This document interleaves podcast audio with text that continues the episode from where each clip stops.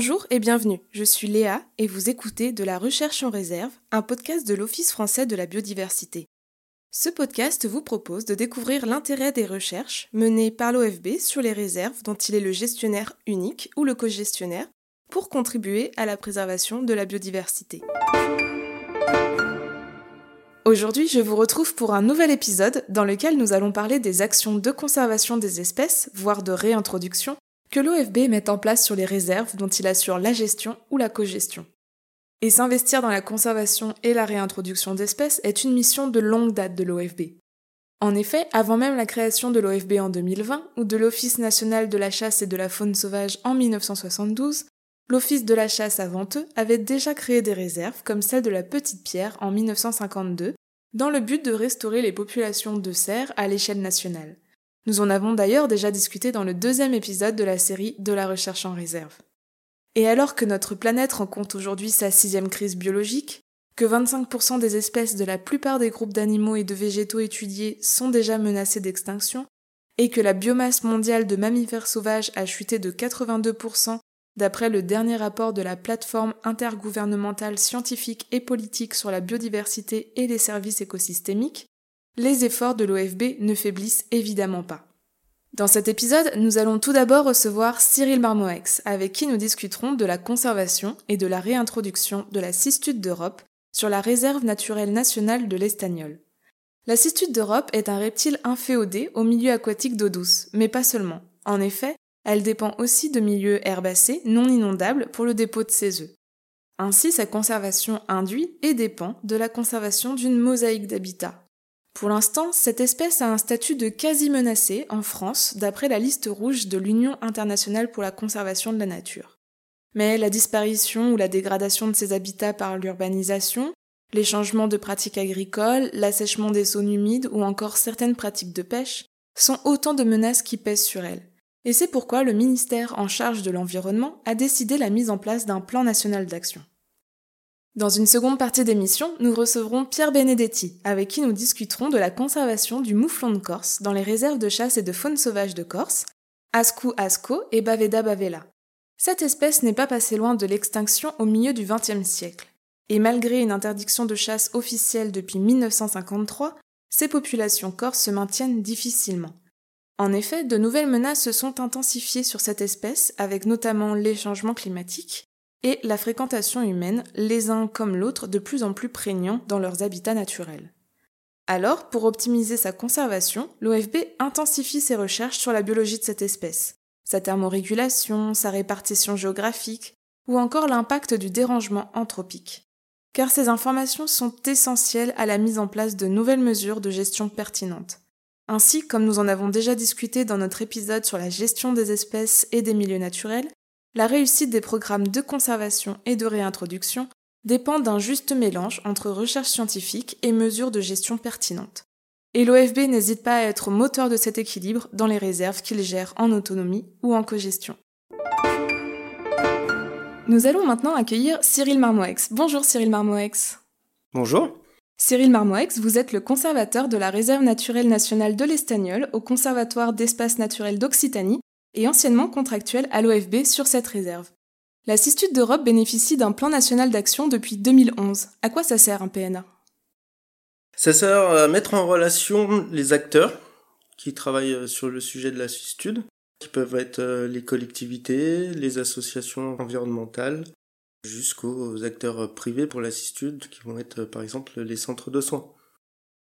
cette mise en relation des acteurs, en fait, elle va permettre de créer une dynamique pour réfléchir aux actions qui vont être envisagées pour préserver ces espèces, et du coup mettre en place des stratégies pour mettre en avant et définir des, leviers d'action qui peuvent être euh, déjà la base à l'amélioration des connaissances par la mise en place d'études, euh, qu'elles soient génétiques euh, ou autres. Hein.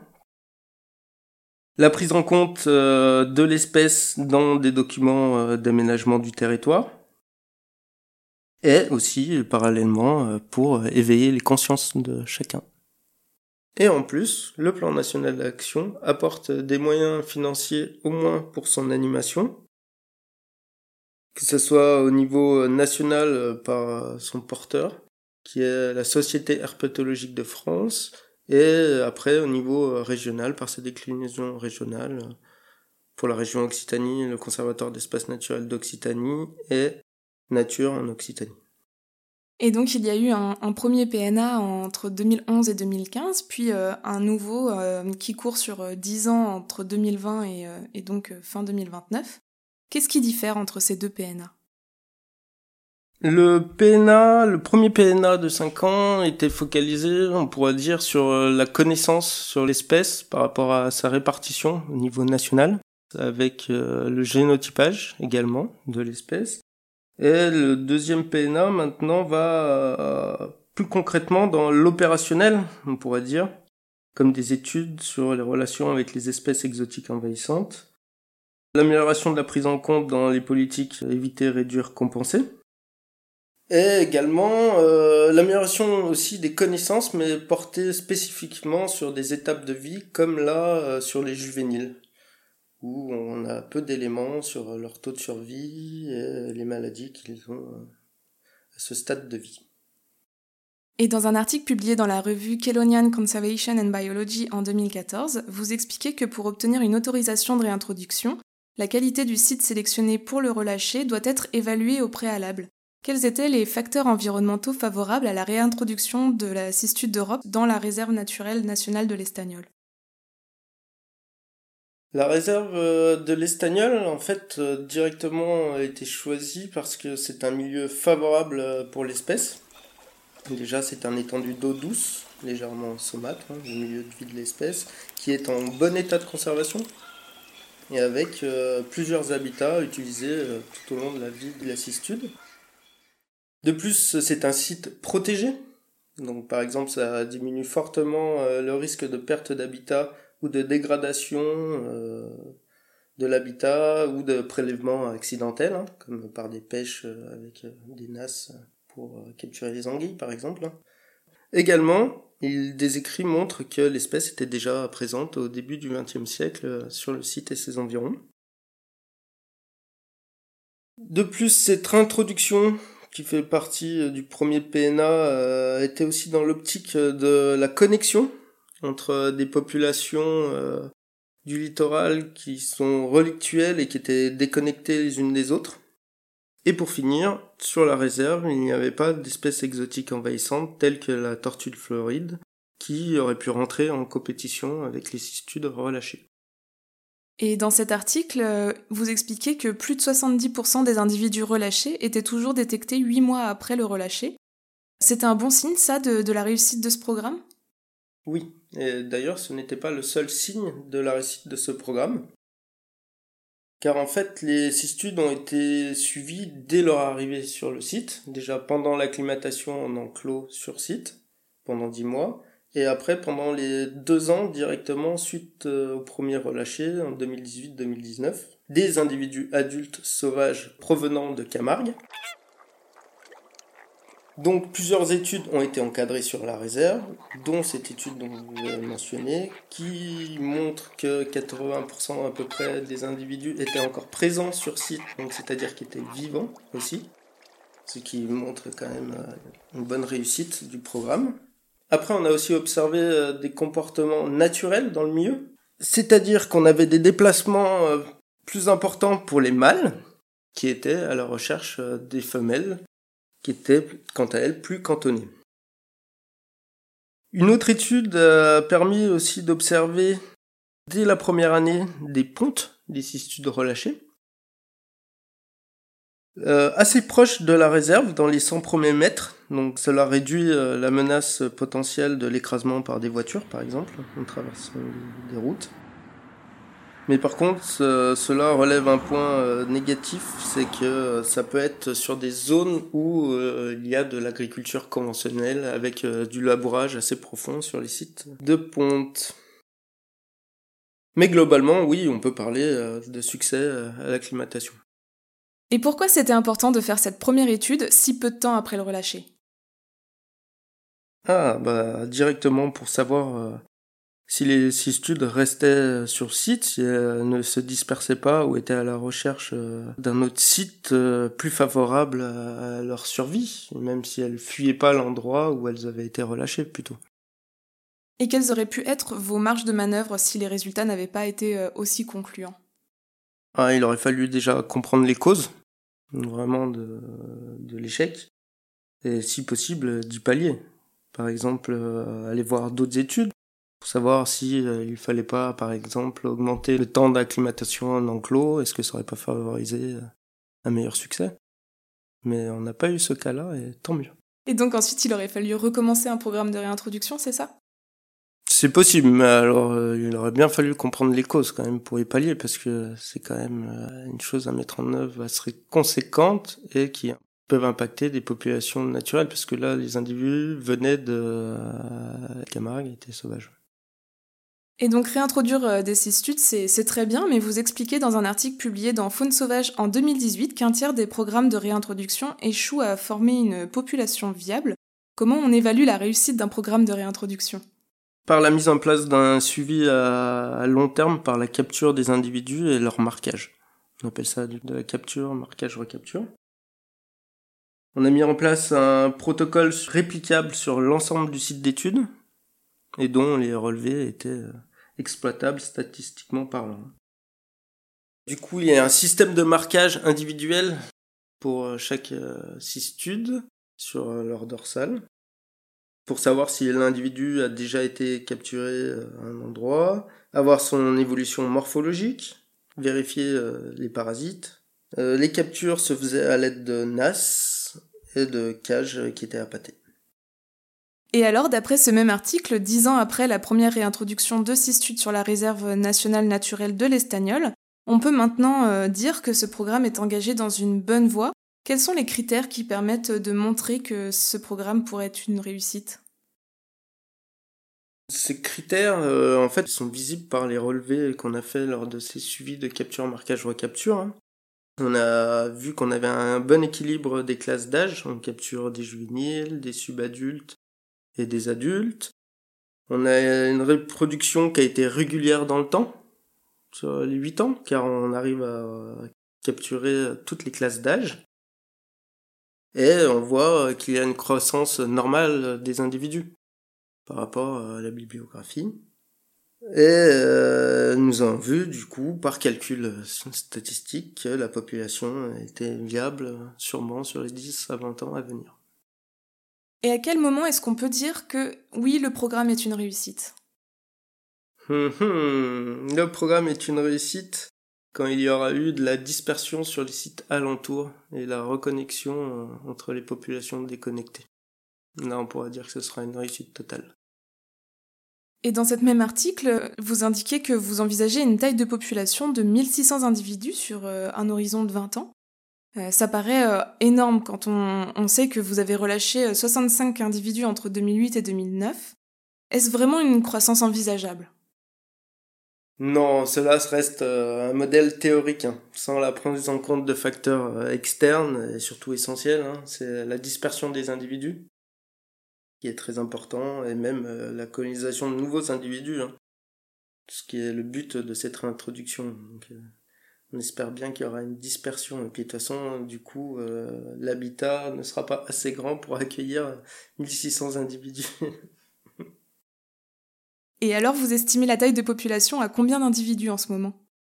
La dernière étude en 2017 estimait à peu près à 60 individus adultes et 120 individus subadultes.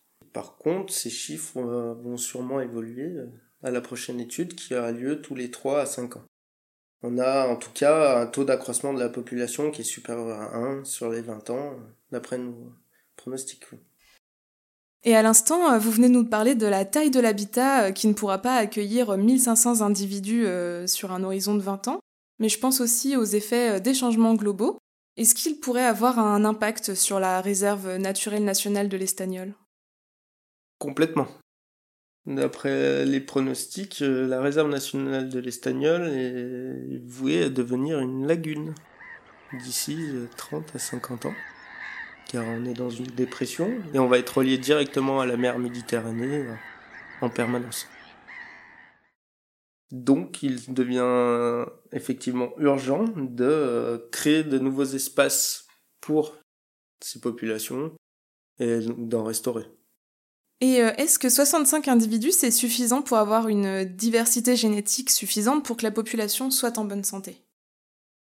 Outre le génotypage qui a été réalisé sur les individus relâchés, il serait intéressant de refaire des prélèvements sanguins sur les individus issus de ce pool génétique, individus relâchés, afin d'avoir des éléments sur la diversité génétique que cela engendra. Donc cela, va faire partie des prochaines études à mettre en œuvre sur la réserve. Très bien, merci beaucoup Cyril Marmoex d'avoir euh, participé à notre émission. Merci à vous.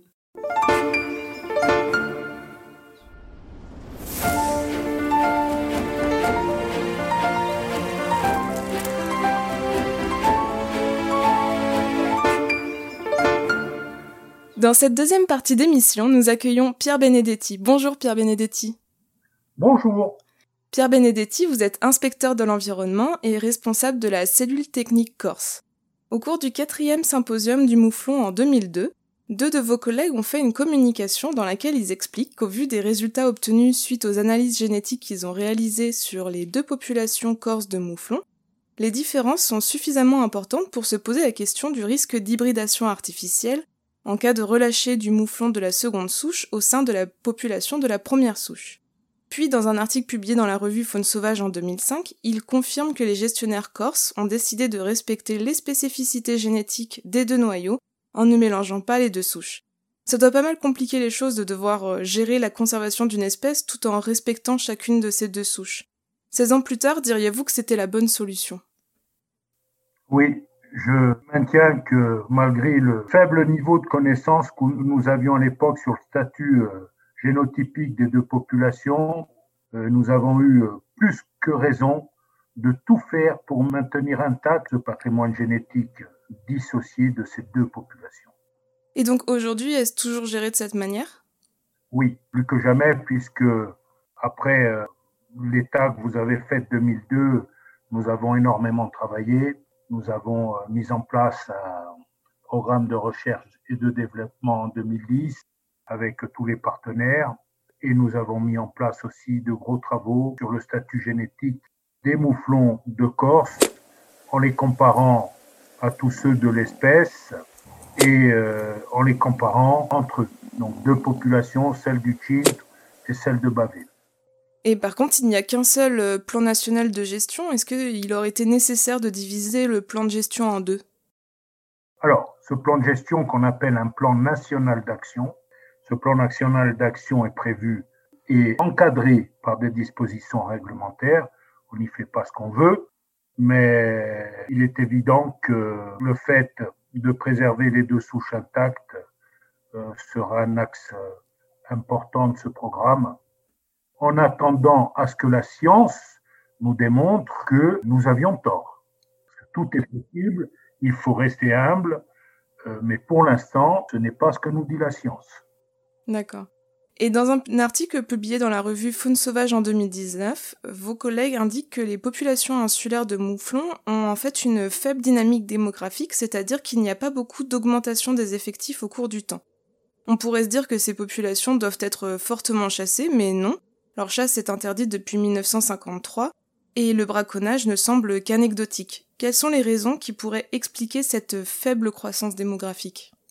Alors, c'est multifactoriel. Il y a des causes biologiques, il y a des causes écologiques.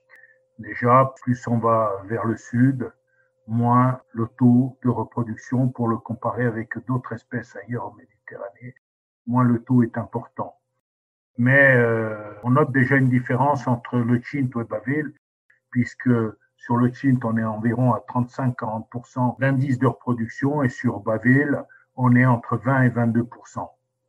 Donc là, il y a une réalité biologique. Ensuite, évidemment, euh, tous les facteurs dits de développement ont impacté fortement l'espèce.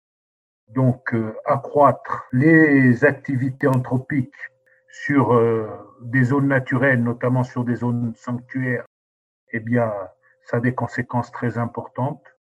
La première, c'est que on occasionne un dérangement très très important par rapport aux, individus. qu'on sectorise aussi des sous-populations qui, qui, peuvent s'affaiblir puisqu'elles n'ont plus de contact entre, elles. Et puis autrefois, si euh, la fréquentation, voire la surfréquentation était cantonnée à une période bien précise, euh, l'été, aujourd'hui, elle euh, se déroule sur le cycle annuel et l'hiver, les temps neigeux de la montagne corse attire autant de gens que les périodes estivales. Donc euh, oui, il y a effectivement, comme vous nous disiez, le dérangement, la fragmentation des habitats, mais je crois qu'il y a aussi la, la, ressource alimentaire qui n'est pas euh, toujours optimale. Alors la ressource alimentaire, le réchauffement climatique euh, passant par là, elle se réduit. Elle se réduit d'autant plus que, contrairement à ce que disaient quelques-uns qui étaient dans l'erreur absolue, autrefois qu'il fallait accroître le nombre de troupeaux en montagne pour ouvrir le milieu et ainsi laisser des pentes herbeuses aux, mouflons, c'est tout à fait le contraire. On a un gâteau qui est très limité en disponibilité alimentaire. Si vous occasionnez des relations interspécifiques avec les bovins, avec les chèvres et les moutons, la part du gâteau se réduit et se réduit toujours pour la faune sauvage. Donc à un moment donné, il faut choisir. Oui, et, donc tout à l'heure, vous nous parliez aussi du dérangement, et euh, dans l'article publié dans la revue Faune Sauvage en 2019, vos collègues indiquent que chaque année, 30 000 personnes parcourent le GR20, qui passe à proximité des zones utiles aux mouflons, et que vous constatez d'ailleurs que les sites situés à proximité immédiate des sentiers et des routes ont 2,5 fois moins de chances d'être utilisés par les mouflons que les sites à plus de 500 mètres des sentiers et des routes. Vous pensez qu'il faudrait faire évoluer les conditions d'accès à ces sentiers comme euh, imposer un quota journalier ou hebdomadaire Ce serait possible de mettre ça en place sur le terrain? Non, c'est impossible puisque le GR20 et d'autres choses sont des réalités économiques et personne ne s'opposera à la réalité économique face à une espèce fut-elle en danger. Et pour euh, vous dire que tous ces phénomènes s'accroissent, cette année, nous sommes proches des 100 000 visiteurs sur le GR20 qui, certes, occasionne des troubles très importants, mais c'est quand même un sentier encadré et balisé. Je prêche plutôt pour la non-multiplication dans la montagne corse des traverses perpendiculaires au GR20 qui maintenant donnent accès à des vallées qui étaient autrefois très peu fréquentées. Donc l'OFB est gestionnaire de trois espaces protégés plus particulièrement réservées à la conservation du mouflon, que sont les réserves de chasse de faune sauvage de Baville, Tartage et Ascq, pour environ 8000 hectares de territoire. Sur ces territoires euh, balisés, où nous faisons de l'information, où nous y allons chaque fois que nous pouvons, on a du mal à encadrer euh, une population de gens qui se croient tout permis. Alors pensez sur les terrains qui n'ont pas de statut réglementaire euh, encadrant notamment la fréquentation humaine, ce qu'il en est. Oui, effectivement, ça doit pas être évident au quotidien sur le terrain. Et par contre, dans un article publié dans la revue Faune Sauvage en 2007, vous et vos collègues euh, indiquez qu'un suivi unique sur la réserve de chasse et de faune sauvage d'Asco n'a plus réellement de sens actuellement au vu de l'ère de répartition de cette population. Les limites de la réserve de chasse et de faune sauvage d'Asco ont-elles évolué depuis? Et sinon, pourrait-il être intéressant qu'elles évoluent, en tout cas pour la conservation des mouflons de Corse? Alors, on va revenir à l'histoire. La création de la réserve de chasse et de faune sauvage d'Asco en 1953 a permis aux derniers individus du Chint d'échapper à l'extinction. Il en a été de même à Baville en 1950 avec la création de la réserve de chasse de Baville. Ces deux initiatives, avec l'arrêt des tirs en 1953, ont permis de sauver de l'extinction ces mouflons. Alors bien sûr qu'il faut faire évoluer ces espaces protégés, d'autant qu'aujourd'hui, ils subissent des menaces qu'ils ne subissaient pas autrefois. Alors, la réserve d'Asco, en quelque sorte, a, évolué puisque on y a collé la réserve de Tartagine, qui est mitoyenne, à la réserve d'Asco, et on a quasiment doublé sa surface. Donc ça, c'était un point fort en 2008. Donc, euh, euh, sur le Chint, on a cet espace protégé d'environ 6000 hectares.